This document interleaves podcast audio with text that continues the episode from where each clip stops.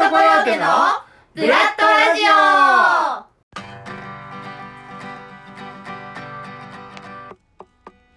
皆さんこんにちは。ブラッドコヨーテのピーピーこと小川すずです。この番組はピーピーの日常を皆様に勝手にお届けしていく番組です。さて今日はどんな話をするのでしょうか？お楽しみに。というわけで始めていきましょう。ピーピーのピーレディ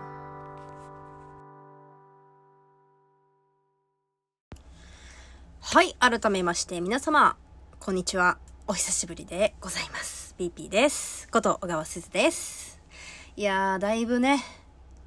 なんかこう秋を感じる季節ですよね。もうあのうちのね近所に金木犀が咲いてるんですよ。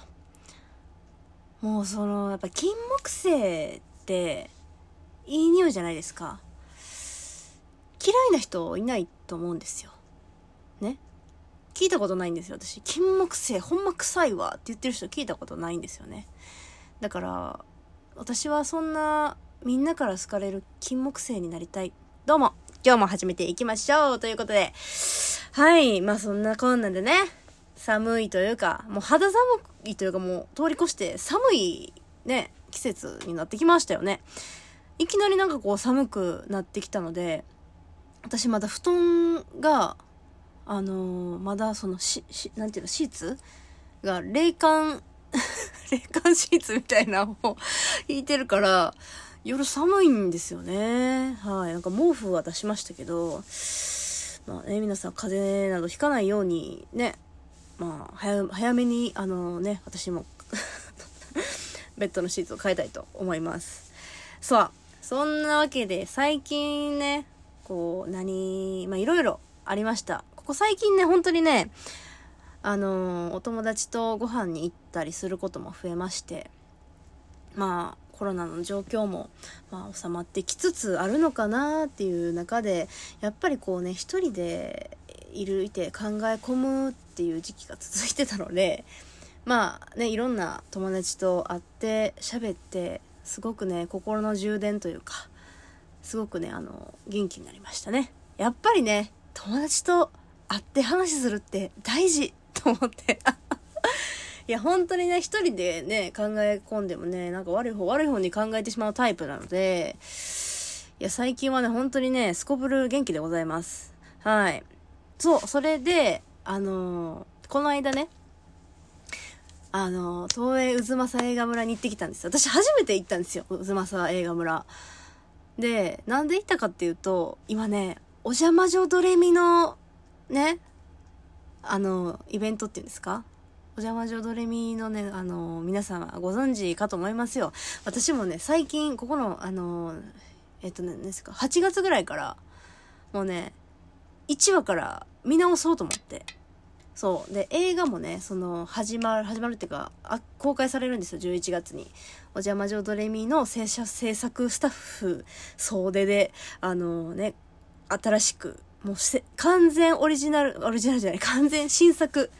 のね、お邪魔女ドレミの映画があるんです。で、それに向けて私はもう1話から見直そうと、まあ、昔子供ながらに見てた記憶はあるんですけど、どんな話やったっけな、どんな終わり方やったっけな、どんな展開やったっけなっていうのはすごいもう忘れてるもんでございますよ。もう20年いね、いぐらいですよ。もう20年も。20年も？怖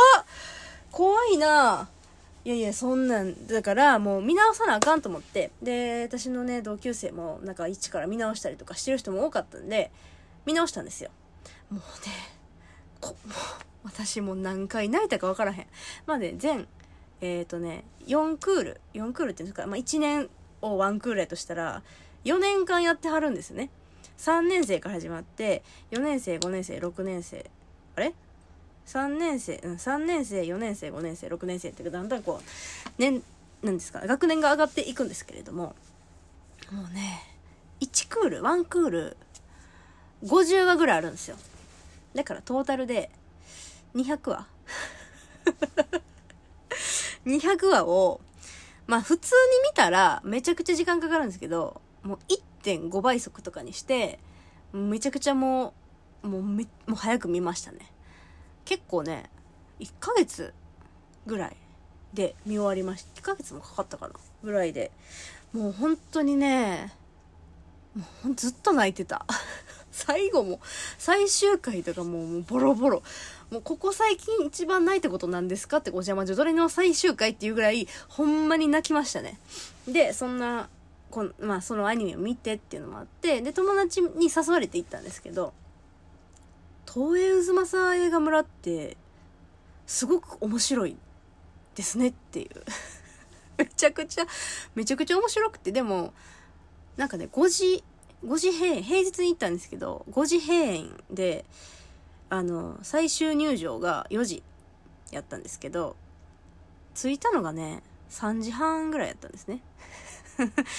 まあなんかその友達が用事があって、3時半ぐらいにしか着けないと。で、私も5時閉店、閉園っていうの知らんくって、全然調べてなかったから、まあいいよ、つって言ったら、やばいって言って、4時までに入らなあかんみたいな言い出して。もうほんまにね、えっ、ー、と、3時45分ぐらいに入って、で、お邪魔女ドレミのね、魔法堂っていうね、ところで働くんですけど、ドレミちゃんたちは、その魔法堂みたいなところがあって、その、なんていうんですか、1期、まあ4期まであるんですけど、1期、2期、3期、4期の、なんていうんですかね、もう振り返りみたいな感じで、すごい、その、いろんな、その、なんていうんですかね、え、え？その、シーン？の絵とかがあったり、その、シシシリーズによって、その魔法堂でなんか作るものが変わるんですね。最初は、なんかこう、魔法グッズみたいなのを作っててるんですけど、2期になったらお花を売るお花屋さんになったりとか、3期になったらお菓子作るお菓子屋さんになったりとか、4期になったらもう、あの、な、なんでしたっけ？ふ、な、なんやったかな？布とか、なんか旗織り始めて、なんかそういうのを作ったりだとかして、そう、アクセサリーとかやったかな？うん、なんか、それに合わせてこの、なんていうんですか、ね？内装とか、ね、いろんなのがあってね、もう本当に感動しました。あもう思い出しただけでも、もう一回行きたいぐらい。で、なんかそのコラボカフェ行こうみたいなコラボカフェもあったんですけど、なんか、どこにあるかわからんくって、で、まあ迷ってるうち、またどり着いたんですけど、もう時間も遅くても閉まってたんですね。あ、行けへんかったわ、と思って、で、そのまま、探索しよう、探索しようって言って、近くにあった、なんかね、みたらし団子とかかき氷とか売ってる屋台みたいなところがあったんですけど、そこで、あ、みたらし団子を食べようっつって、みたらし団子をね、頼んだんですけど、まあ、店員さんがいなくって、なんかチーンみたいな感じのベルがあって押したら出てきはって、で、団子を焼き、焼いてくれてたんですけど、なんかね、えっと、300円で3本 ?3 本セットが300円やったんですけど、2人で分けようっつって言ってたら、なんか、サービスしてくれて、1人2本ずつくれたんですよ。え、ラッキーみたいな感じで、え、めっちゃ優しいやんみたいな。まあ、すごい暇そうやった。いや、今、ちょっと、まあ、まあ、もうほんまに平、平日の、あの、ほんまにもう閉園間際に行って、そらもうお客さんとかもね、あまりいなかったんですけれども、かまかしきりみたいな感じだったんですよね、最終的に。で、まあ、ああ、ありがとうございます、みたいな感じで、でも近くに座って食べようって言って食べて、で、まあ食べたんですけど、まあまあまあ、まあ、そ、うん、まあ、うん、なんか、っていう感じの味で。いや、ごめんなさい。そ、ちょっと正直にね、言っちゃうんですけど、すごいなんかもう、あの、別にまずいくはなかったんですよ。まずくはなかったんですけど、なんか、あ、うん、うわっていうぐらいの感じで。いやー、すごくね、あの思い出に、そう、思い出にすごく残りましたね。はい。で、まあそのまま歩いていったら、なんかね、忍者脱出体験みたいな、なんか、アトラクションみたいなのがあって、もうもそこもほぼ、ほぼ貸し切りですよね。もう本当に、もう終了間際に行ったんで、最後の二人みたいな感じだったんですけど、まあ、普段は多分ね、子供とかお子さんとかが多分すごく楽しいところなんだと思うんですけれども、いや、大人でも十分楽しめましたね。一回500円で、なんかこう、忍者、忍者になりながら、こう脱出するみたいな感じのまあなんていうアトラクションなんですけれども体験型アトラクションみたいな感じでなんか音を立てたらいけない廊下とかなんかすごく ですか足場が不安定なところとかあとはねなんかこう先が見えない滑り台とかあと一番面白かったんがこうなんかねレーザー光線みたいなのがこう張り巡らされてなんかよくあるじゃないですか。怪盗がなんかこうダイヤを盗みに行く時にこのレーザーに当たったらバレるみたいなそのレーザーがこうフィャーってこう部屋の中にこう撒き散らされてそれに当たらないようになんか赤のボタンを押しに行ったりとか黄色のボタンを押しに行ったりとかするゲームなんですけどもうそれがねめちゃめちゃ楽しくていやもう28歳になりましたけど楽しめたんでぜひね皆さんに行ってほしい。もっといや普段は多分ねもっといっぱいなんと思うんですけれども逆にね平日の閉店間際に行ってもうほんまに騒ぎたい放題騒ぎたい放題ってそんななんかちょっといい聞こえ悪いですけどすごいなんかこう盛り上がる恥ずかしくないというかすごくね楽しめましたね。全力で。久しぶりになんかすごくね楽しみましたね。いや東映渦政映画村いいですよ。皆様ね行ったことないからぜひ行ってほしい。あのー、すごいね街並みもすごいタイムスリップしたみたいになるわすげえタイムスリップしたみたいって言ったら友達が「うんそういうところや」って いや確かにと思って。ただなんかその家の作りとかなんかそういう古い建物とかって私の地元の結構あるんで見慣れてる風景ではあったかなって思ったらその何て言うんですか都会の友達を実家に連れて帰ってきた時ってみんなこういう感じなんかなみたいな感じですごく見え方が変わり変わったというかいろんなこう感じ方をしましたね。すごく楽しかったです。でもなんかこうやっぱりねもっとね満喫できた時間があればいやすごくねもう何て言うんだろう。もう一回行きたいなっていう気持ちで今いっぱい。すごいなんかでも十分楽しめたんですけど2時1時間？2時間？1時間？2時1時間か？1時間弱？だったんですけど。いやー皆さん本当にね行ってほしい。心から私願っています。いやー久しぶりにだからそういうことがあったりとかあとはね最近髪の毛を切りまして。そうなんかねここ23年？12年？2年ぐらいはだいたいねまあちょっと長いかなぐらいで伸ばし伸ばしてたわけじゃないんですけどあんまりこううわ短短いって言われるほどでもうくくれるぐらいのね長さにしてたんですけどなんかね飽きてきてそれも。で大体髪の毛のイメージ変える時って舞台の役に合わせて変えることが多いんですけどなんかだからそれこそブラッド・コヨーテの舞台で言ったら一回そのあの犬ポメラニアン役をやった時はあのすいません。もう行きつけですよ。もうこっち来てねずっと行きつけの美容室があるんですけどそこのね美容師さんもう8年ぐらい来てもらってるんですね。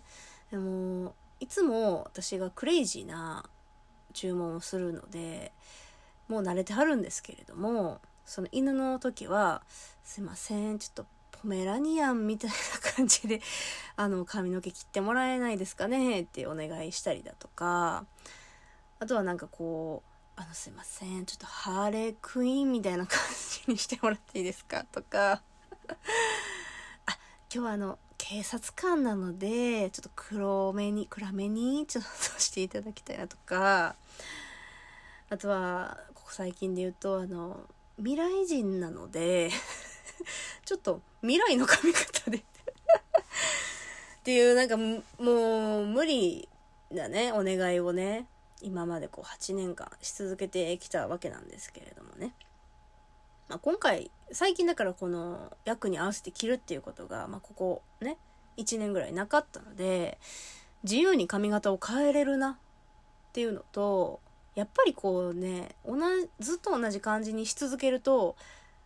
なんか切切るっていう勇気なんかだんだんなくなってくるんですよ。なんか短い時って「もっといっちゃえもっといっちゃえ」みたいな感じでなんか調子乗っていけるんですけどなんか一旦ある程度まで伸ばしてしまうとえほんまに切って大丈夫かな？みたいな不安が押し寄せてきて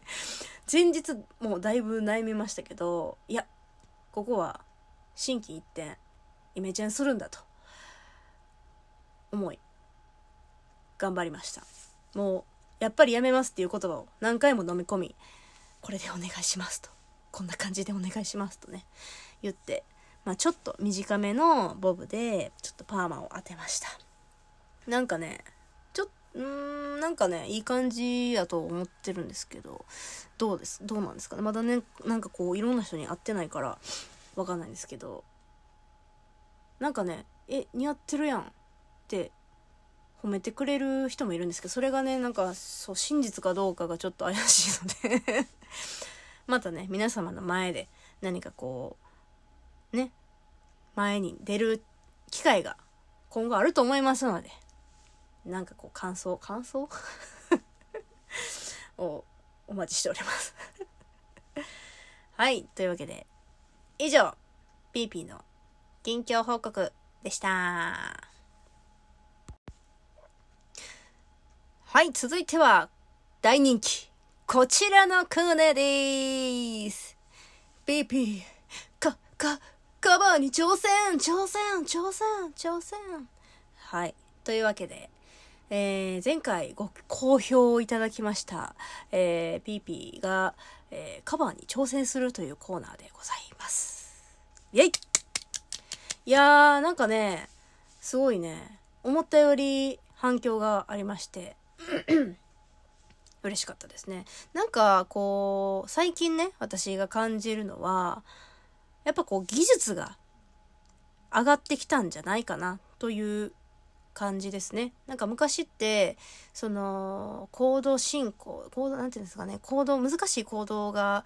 ある曲だったりとかは、なんかこう、やっぱり弾いてて楽しくないじゃないですか。で、うまく弾けなかったりだとか、す、してて、なんかこう、あ、カバーってなんかちょっと嫌だなみたいなイメージがあったんですけれども、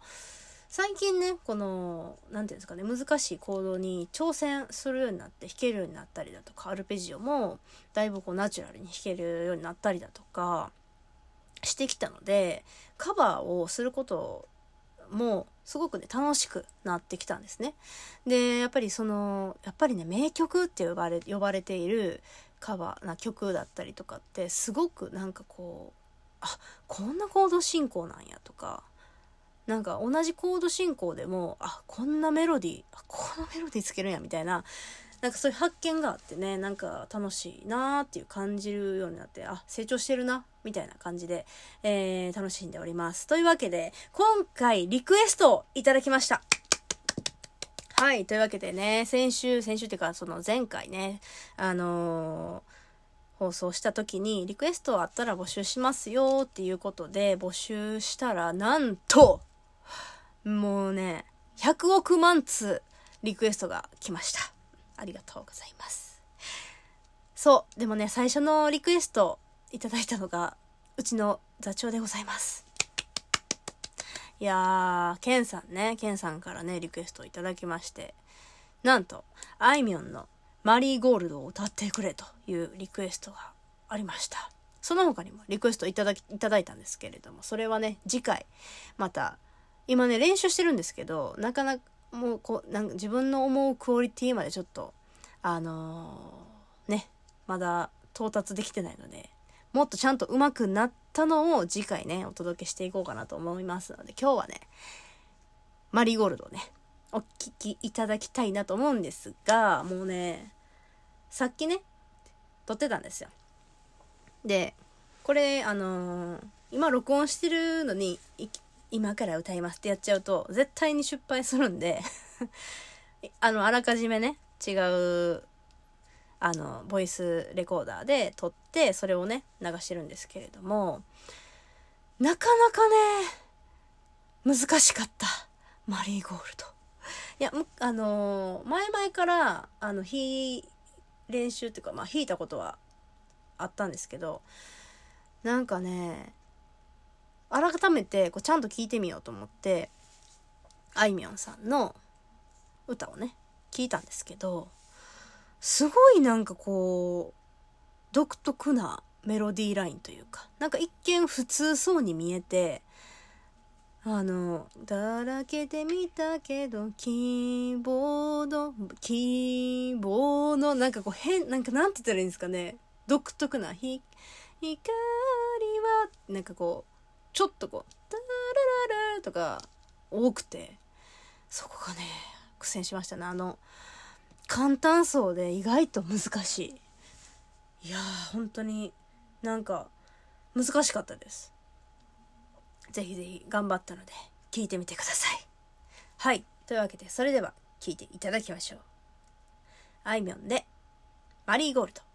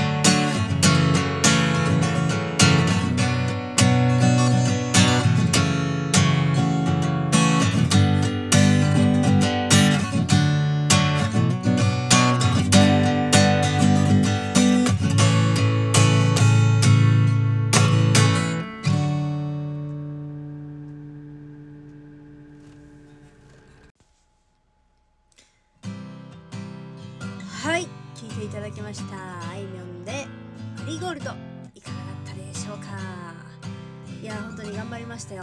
ね。褒めてください。さ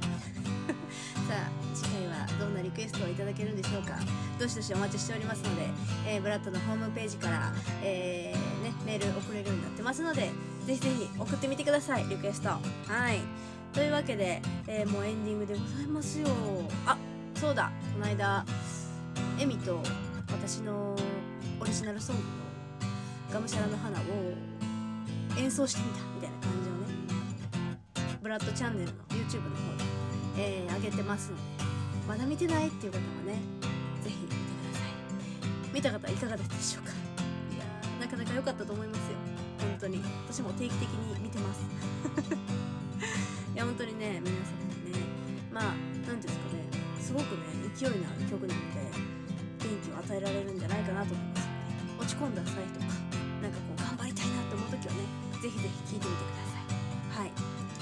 わけで、えー次回は座長の「ちょっと温度を上げましょうか」ですね。はい。今日はちょっと優しめに言ってみました。ちょっと温度上げましょうか。はい。お楽しみにというわけで。それではまたお会いしましょう。以上ブラッドコヨテのピーピーこと小川すずでした。またねー。